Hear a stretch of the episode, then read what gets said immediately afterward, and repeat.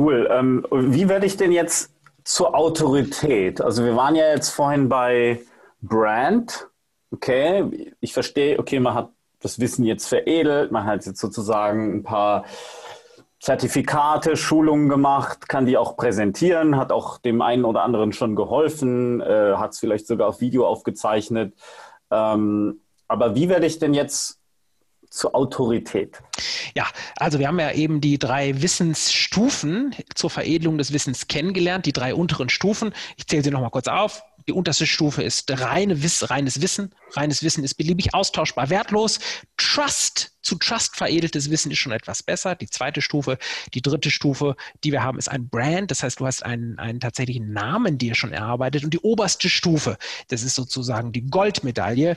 Das mhm. ist die Autorität. Und die Autorität, nehmen wir mal ein konkretes Beispiel, das wir ja auch im Buch immer äh, nennen. Wir haben so ein paar schöne illustrierende Beispiele, ist Karl Lagerfeld. Wenn Karl Lagerfeld sagt, der sicherlich Trust of, äh, hat und auch Brand hat, weil er ein eigener Brand ist, aber der hat eine Stufe weiter, der hat Autorität. Wenn der sagt, ab morgen sind lila Jogginghosen en vogue.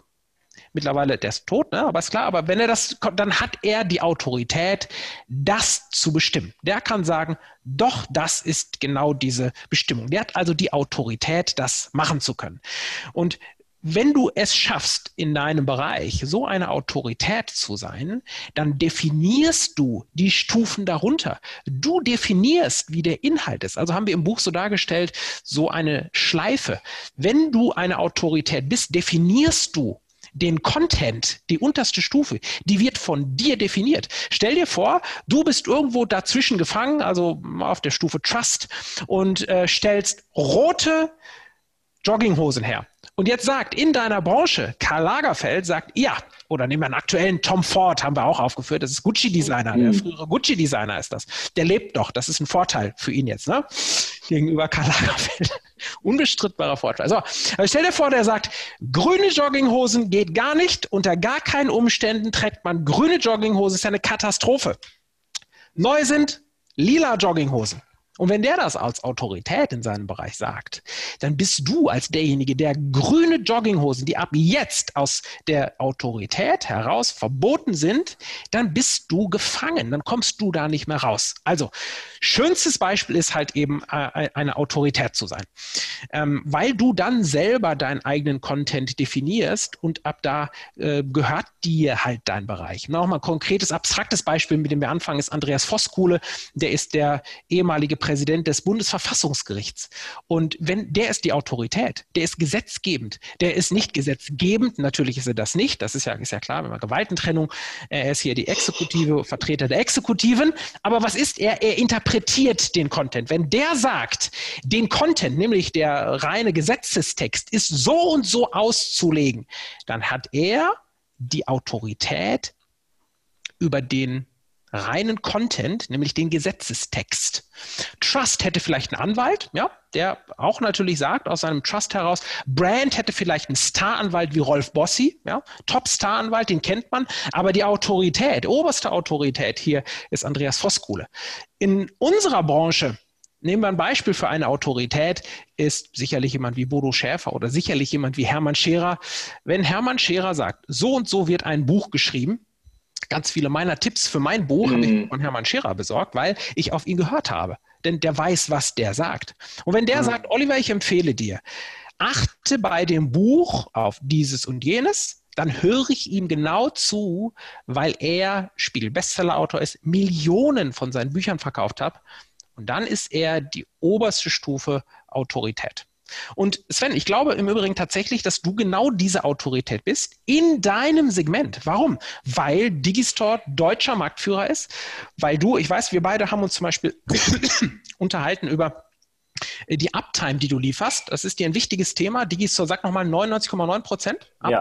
Ja, ja. 99,9 Hochverfügbarkeit kostet über zehnmal mehr als normale 99 Prozent Verfügbarkeit, aber Hochverfügbarkeit ist halt so ein ist, ist halt super wichtig, weil äh, wir wollen immer online sein. Wir wollen immer da sein. So, und mich als Anbieter, wenn ich Digistore nutze und ich wäre nur in, also 99,9 Prozent hieß ja, in einem Promille der Fälle seid ihr überhaupt offline, ja. Aber stell dir vor, du hättest sowas wie, naja, 5 Prozent ist der Anbieter offline, was es vielleicht ergeben mag. Ich weiß, ich bin ja nicht äh, in deiner Branche aktiv. So, und das hieße aber, jede fünfte Order würde nicht platziert werden, dann kostet das denjenigen, der die Infrastruktur nutzt, mich als Wissensanbieter, kostet das wahnsinnig viel Geld. Und ich glaube, wenn du zum Beispiel definierst als Autorität in deinem Bereich, du sagst, wir brauchen heute eine Hochverfügbarkeit von 99,9 Prozent, dann hast du die Autorität in deiner Branche zu sagen, das ist you, sozusagen, you set the level. You set the hm. standard. Und wenn du, Sven, nächste Woche sagst, übrigens 99,9 Prozent reicht nicht mehr. Wir sind bei Digistore mittlerweile bei 99,99 Prozent Verfügbarkeit, ja, oder mhm. in ein paar Jahren. Dann sagst du, dann definierst du dieses Thema. Und deswegen muss es dir im Idealfall gelingen, in deiner eigenen Branche zur Autorität aufzusteigen. Gelingt nicht vielen, aber es ist mal eine ganz interessant, inter, äh, interessante Inspirationsquelle für dich als, als Leser äh, zu sagen, ja, aber vielleicht wird aus mir irgendwann im Laufe der Zeit mal eine Autorität. Ja, wenn ich das, äh, danke dir ähm, für die Erwähnung. Wenn ich jetzt rückblickend schaue, wie, wie das kam, dann war das so, im Wesentlichen haben wir damals das richtige Problem zur richtigen Zeit gelöst, nämlich zu einer Zeit, an der es Alternativen nicht gab und sind dabei geblieben und haben es halt immer besser gemacht und haben halt immer weiter reinvestiert und reinvestiert, sodass auch die, ich sag mal, die Einstiegshürde in diese Branche, die wir bedienen mit diesem Software as a Service, die ist halt sehr, sehr hoch, weil da halt schon ungefähr zehn Jahre lang fleißig dran entwickelt wurde. Und ähm, natürlich gibt es immer Sachen, die du kritisieren kannst und da das Innenraumdesign oder, oder da gab es einen Bug oder sowas, aber im, im, Allgemeinen diese ganze Stabilität und dieses ganze ähm, hat, hat sich eben aus diesen verschiedenen Faktoren gebildet. Ja, also wir hatten immer eine sehr, sehr gute Unternehmenskultur, sodass wir uns auch immer darauf verlassen konnten, dass die Leute, die bei uns anfangen, dass sie sich auch wohlfühlen bei uns. Ähm, wir haben immer gute Werte gehabt und die auch immer gelebt, sodass wir können eigentlich auch immer damit kalkulieren, dass die Leute, die bei uns sind, die wollen bei uns bleiben. Und das ist natürlich, sage ich mal, das, das Rückgrat einer Firma und dann halt eben dieses, dieses Dranbleiben und das immer weiter verbessern und dann eben sich auch zeitlich anpassen an Gegebenheiten, ähm, Datenschutzgrundverordnung und äh, oder überhaupt schiere Unternehmensgröße, die muss sich ja dann auch anpassen. Da brauchst du ja ganz andere Prozesse, dann brauchst du ja ganz andere Dokumentationen, da brauchst du ganz andere Managementtechniken etc. etc. Das hat sich halt eben immer alles angepasst. Und ähm, ich bin überaus enthusiastisch, dass uns das jetzt auch in den USA gelingt und dass wir da auch gerade eine Autorität werden. Ähm, ja, also das, das, ist, das, ist echt, das ist echt cool. Und das geht aber wirklich nur, wenn du halt einfach immer weiter dran rumschraubst und immer weiter dabei bleibst und immer wieder versuchst, dich weiter zu verbessern. Und wenn ein, ein persönlicher Wert in dir halt diese kontinuierliche Verbesserung ist. Sag mal, es gibt halt so zwei Menschentypen, die einen verbessern sich und sind coachable, sage ich mal, und die anderen nicht. Und die ganze Firma muss so sein, dass sie sich immer kontinuierlich verbessert und optimiert und auch halt überlegt, okay, wo bin ich schwach? Und dann diese Schwäche eben nicht unbedingt zur Stärke machen muss, aber zumindest ausgleicht, sodass sie neutral ist, dass sie zumindest nicht, äh, also einen Designpreis werden wir mit dies so nicht gewinnen, aber es ist zumindest annehmbares Design und es verbessert sich auch immer. Aber ich würde, wir werden wahrscheinlich keinen Beauty-Preis gewinnen. Aber ähm, das ist auch nicht das Entscheidende. Viel entscheidender ist diese immer höher werdende Verfügbarkeit und die, die Schnelligkeit, die Stabilität und äh, die, die Mithilfe bei den Conversion-Raten. Wir verwerten, wir arbeiten an einem umfassenden Statistik. Update, sodass die Statistiken besser werden. Das wird in den nächsten Wochen, Monaten auch äh, passieren. Der erste Schritt war das neue Business Cockpit, das du vielleicht auch gesehen hast, dieses neue, ja, ja, ja. Ne, das konfigurierbar ist, das basiert, das, das ist nur die Spitze des Eisberges, das basiert auf einer ganz neuen Datenbank, die eben mit diesen viel größeren Datenmengen, die wir haben im Vergleich zu den Anfängen, ähm, eben einfach diese viel größeren Datenmengen schneller verarbeiten kann und deswegen die ganzen Analytics, Statistiken etc. auch viel besser anzeigen können. Ne? Also, als du mich hier in Paderborn mal besucht hast, da hat mich Folgendes ganz, ganz äh, äh, stark inspiriert, Sven, dass du gesagt hast, ihr seid wirklich engineering-driven. Also ja. ich weiß nicht, ob du es so wörtlich gesagt hast, aber vielleicht kannst du dazu noch mal ein, zwei Worte sagen. Also wenn du, wenn du dir Digistore anschaust und anschaust, was wir so die letzten zehn Jahre gemacht haben, wo wir halt diese Autorität aufbauen konnten, dann habe ich natürlich schon ein bisschen schlechtes Gewissen, dass wir nicht wirklich so viel uns ums Marketing gekümmert haben. Aber wir haben uns sehr um die Prozesse, um die Implementierung der Prozesse und ums Engineering gekümmert und um die immer weitere Verbesserung der Technik, sodass wir das eben, dieses weltweite Wachstum, das wir jetzt gerade haben, eben auch äh, stemmen können. Und die, die, dass es einfach läuft, wenn du dich einloggst und alles und der Kunde kaufen kann und so weiter, ähm, ist einfach eine Engineering-Leistung. Vor allen Dingen eine Engineering-Leistung, weil, ähm, weil die Last auf der Technik eben immer größer wird. Die wird eben exponentiell größer und dann werden eben auch viel, viel kompliziertere Unternehmensprozesse ähm, auch im Engineering-Bereich bei den Technikern eben erforderlich. Du brauchst zum Beispiel ab irgendeiner, am Anfang, wenn du eine kleine Firma bist, dann hast du, oder dann hatten wir, wir hatten einen hier, unser Partner Christian Neise, das ist, äh, sage ich mal, technisch ein, ein Generalist. Das heißt, der hat den vollen Überblick, er kann etwas Frontend, etwas Backend, etwas Administration, alles sehr, sehr getrennte Bereiche. Ähm, er, er, kann äh, produkttechnisch denken, also er kann Product Owner mäßig denken, ist auch eine wichtige Position in der ganzen Produktentwicklung. Es muss ja einer diese ganze Konzeption machen und ähm, ist auch selber der beste Software-Tester für seinen eigenen Kram gewesen, sage ich mal.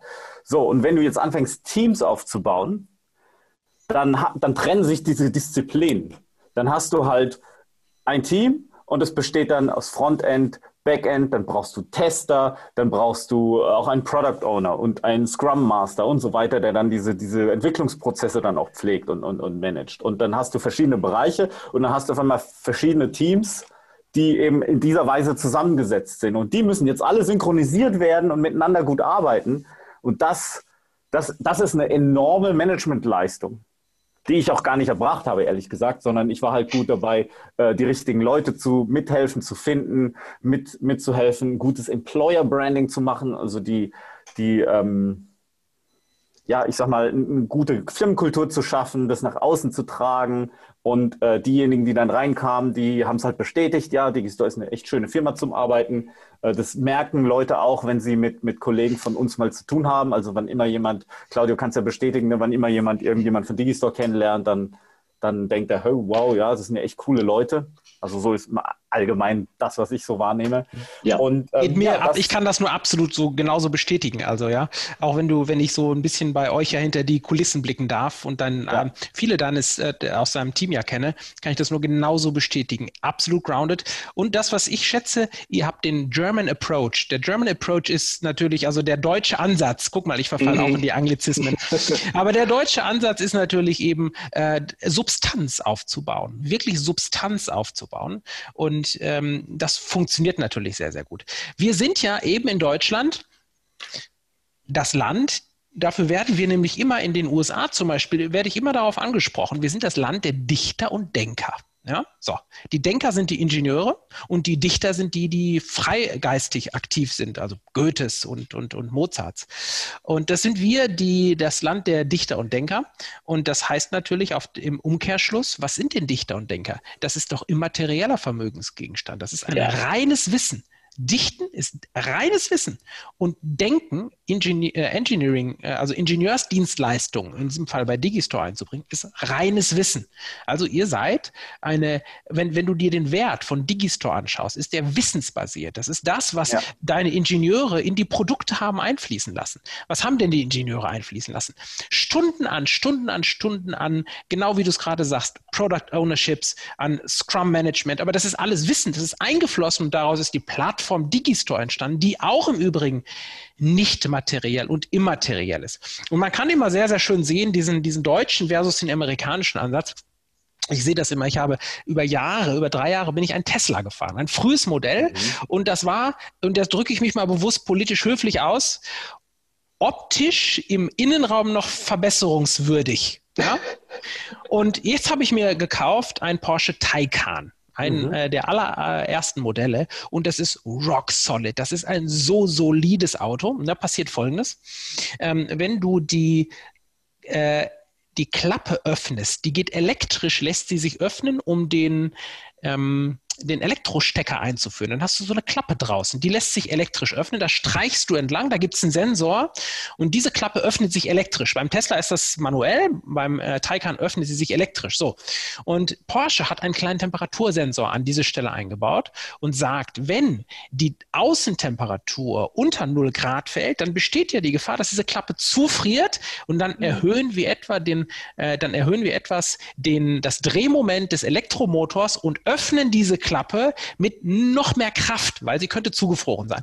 Das ist doch typisch deutsches Denken, oder? Also ein ja. super, super Engineering. Äh, und, und das ist das, was du leistest, eben mit deiner 99,9% Verfügbarkeit. Das sieht kaum jemand, weil es den Leuten erstmal nicht sichtbar ist. Aber das ist die Substanz. Und im Übrigen, es ist ein echtes Investment. Es ist ein wirkliches Investment. Denn das durch die Konkurrenz aufzuholen, das ist schwer. Und deswegen ist das Langfrist versus Kurzfristdenken. Ja, absolut. Die Amerikaner, ähm, cooles Beispiel Tesla. Ich habe lustigerweise auch äh, Tesla äh, aufgeschrieben, wollte mal fragen, äh, wie es deinem Tesla geht. Hier steht Thema Tesla. Habe hab ich hier als Notiz. Haben wir, haben wir abgearbeitet zufällig, ja, oder? Lustig, ja, ja, Absolut. Ne? Ist einfach wahrscheinlich ähm, Law of Attraction oder sowas. Ähm, wir sind ja, doch damit rumgefahren, du und ich, als wir ja, in Paderborn ja, waren, sind, oder? Warst du, genau. Du, ich, ich habe auch, eine, eines meiner Autos ist auch ein Tesla.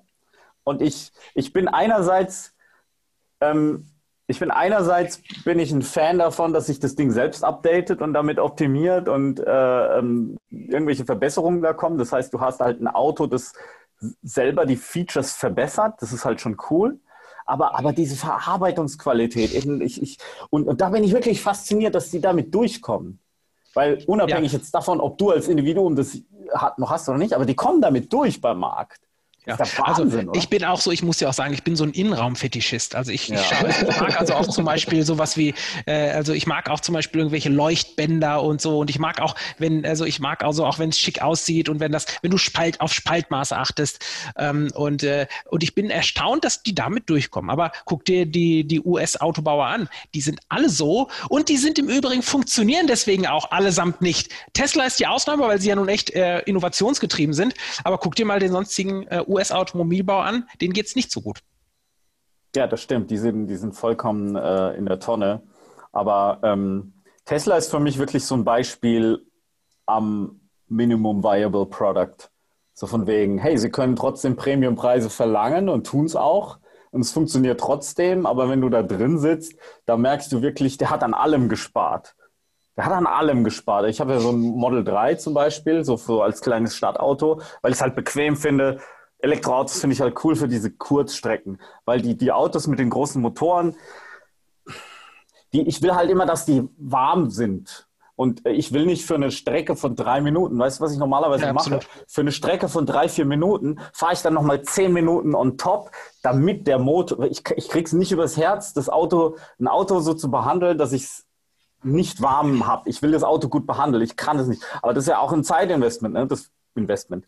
Ähm, deswegen mache ich es halt so, okay, Kurzstrecken fahre ich halt mit dem Tesla, aber jedes Mal, ich wundere mich, ich sage, wow, das, das Lenkrad sieht billig aus, die, die Spalten sehen billig aus, alles sieht billig, der, der Bildschirm ist schön, die Grafiken sind schön, aber und, und, und ich denke mir, und das Ding kostet immer noch, ähm, also dieses, dieses Performance-Modell kostet immer noch ein paar und 80.000 neu. Für, für, für, da kriegst du eine S-Klasse für, für, sag ich mal, im Einstiegsmodell wahrscheinlich. Aber das ist der Wahnsinn, dass der, dass der mit so einem billigen Auto, das, dass der Markt das annimmt. Aber gleichzeitig, das ist auch, wo ich dann riesen Respekt für Elon Musk aufbringe, dass der sich traut, sowas massenhaft herzustellen, den Leuten vorzusetzen und es wird dann so gemacht. Kann sein, dass es so ein Amerika-Thema ist. Ich bin auch ein Innenraumfetischist. Du bist ja eh wahrscheinlich auf einer ganz anderen, äh, äh, sage ich mal, Befriedigungsstufe mit dem äh, Bentley. Ähm, das, das ist, glaube ich, so das, das Größte, was man haben kann, was, was Innenraum angeht. Wobei ich beim Porsche mag ich so diese, die, die Qualität ist schon super. Es ist halt nicht so glamorous, nicht so ähm, Hochglanz. Ne? Also ich bin Taycan-Fan, stimmt schon. Mein Lieblingsauto, cool. wenn du mich fragst. Cool. Ja, ähm, wir kommen damit auch äh, langsam zum Ende. Hast du noch irgendwie eine, eine besondere Botschaft? Ähm, also ich kann jedem dieses Buch nur ans Herz legen. Ich habe es durchgearbeitet und es, es, frischt einfach auch mein eigenes Wissen ähm, super auf. Also ich finde gerade so diese, diese ähm, ganzheitliche Herangehensweise an dieses Thema ähm, super. Also dieses, du schaffst halt so einen Rahmen, wo jeder sich sein eigenes Wissensbusiness rausarbeiten kann. Du kannst niemandem einen fertigen Baukasten geben und es läuft dann alles von selbst. Jeder muss seinen eigenen Zugang finden. Ähm, deswegen finde ich, fand ich dieses Buch sehr, sehr cool zu lesen. Ich habe es auch in zwei Tagen durchgelesen. Hast du noch ein Ab oder ihr, habt ihr noch abschließend Worte dazu? Ja, ich, ich habe mal ja, bitte, Claudio, fang du bitte okay. an. Du kriegst das Abschlusswort. Dankeschön. Super. Ich will auch was dazu sagen. Und zwar habe ich ähm, jetzt als Marketing ähm, Verantwortlicher, auch bei Digistore, bei CodeChannel. Ähm, ich habe in den letzten Monaten auch einige Bücher gelesen. Ähm, ich habe zum Beispiel das hier gelesen, das sieht man jetzt als Podcast-Hörer nicht, aber das nennt sich Marketing Made Simple, äh, Donald Miller. Sehr gutes Buch, wenn es darum geht, wirklich gute Seiten zu bauen. Ähm, das habe ich gelesen, ist extrem gut. Ich habe das Buch von Russell Brunson gelesen, das aktuelle, äh, auch sehr gut. Da geht es um Traffic, wie kriege ich überhaupt Aufmerksamkeit. Und deins habe ich auch gelesen und ich versuche jetzt meine Konstruktion, ich hoffe, sie hält. Und zwar glaube ich, dass das so dieses Spezialwissen ist, was du brauchst, um halt online mit deinem Business-Business erfolgreich zu sein. Aber wenn du ein Framework haben willst und wenn du es raffen möchtest, dann solltest du das hier machen. Dann solltest du das, dann solltest du das mal zuerst lesen. Warum? Weil der Sven sagt ganz richtig, dass du dieses Framework bekommst. Und ich war erst skeptisch, by the way. Oliver, wir kannten uns gar nicht. Ich dachte, oh. So, ich mach mal, halt das nochmal bei dir. Ich mach mal gerade, du siehst mich hier mit meinem Handy. Halt doch mal hin. Weißt du, was ich super cool finde? Dank dir. Weißt du warum? So. Weil du hast so, so, du hast das so bearbeitet mit diesen ganzen da drin. Ich bin beeindruckt. Ja, ja, wir müssen den Podcast. Vielen Dank, Claudio. Das ist ja, ich, also super, danke schön. Das ist, also es ehrt mich wirklich sehr, äh, dass das aus äh, berufenem Munde kommt. Ähm, und äh, ja, toll, dass du so viel dran gearbeitet hast. Also mich, mich hat das und das motiviert und schrieb äh, auch, auch, also es, äh, es treibt mich an, äh, sehr, sehr gut äh, auch äh, in der Zukunft immer zu recherchieren für die Dinge, die ich da schreibe, weil ich sehe, wie detailliert das natürlich auch wahrgenommen wird. Ne? Also, und das Poster, das Poster ist so das Beste. Ich finde das Poster grandios. Das zeige ich jetzt aber nicht. Das müssen, wenn sich die Leute jetzt das Buch kaufen. Das Poster ist die halbe Miete. Das ist wirklich gut. Super, genau. Ähm, es gibt genau, es gibt dazu ein, äh, ein, ein Poster. Ich glaube, den Link blenden wir bestimmt ein. Da gibt es einen riesen Wissensposter ja. dazu. Also ich pass auf, hier so sieht's aus. Also es ist ein, ein riesen, riesen ja. Weiß ja, das ist grandios. Kann jetzt, also, ja, aber da ist alles drin. Das alles, das alles, alles nochmal zusammengefasst. Für die Leute im Audio erhält jetzt gerade das Poster in die Kamera. Genau. genau. Ja, doch, äh, mein Abschlusswort ist eigentlich äh, relativ klar und deutlich. In der Agrargesellschaft war derjenige gut dran, der über viel Land verfügt hat. In der Industriegesellschaft war derjenige gut dran, der halt über Industrie und Fabriken verfügt hat. Und heute leben wir in einer Wissensgesellschaft. Und was heißt das? Das heißt, dass du dein eigenes Wissen noch nie so leicht in Geld verwandeln konntest, wie jemals zuvor in der Geschichte der Menschheit. Und die Botschaft heißt, du hast Geld im Kopf. Danke dir, danke euch, hat mir riesig Spaß gemacht. Bis zum nächsten Mal. Bis zum nächsten Mal. Bis bald.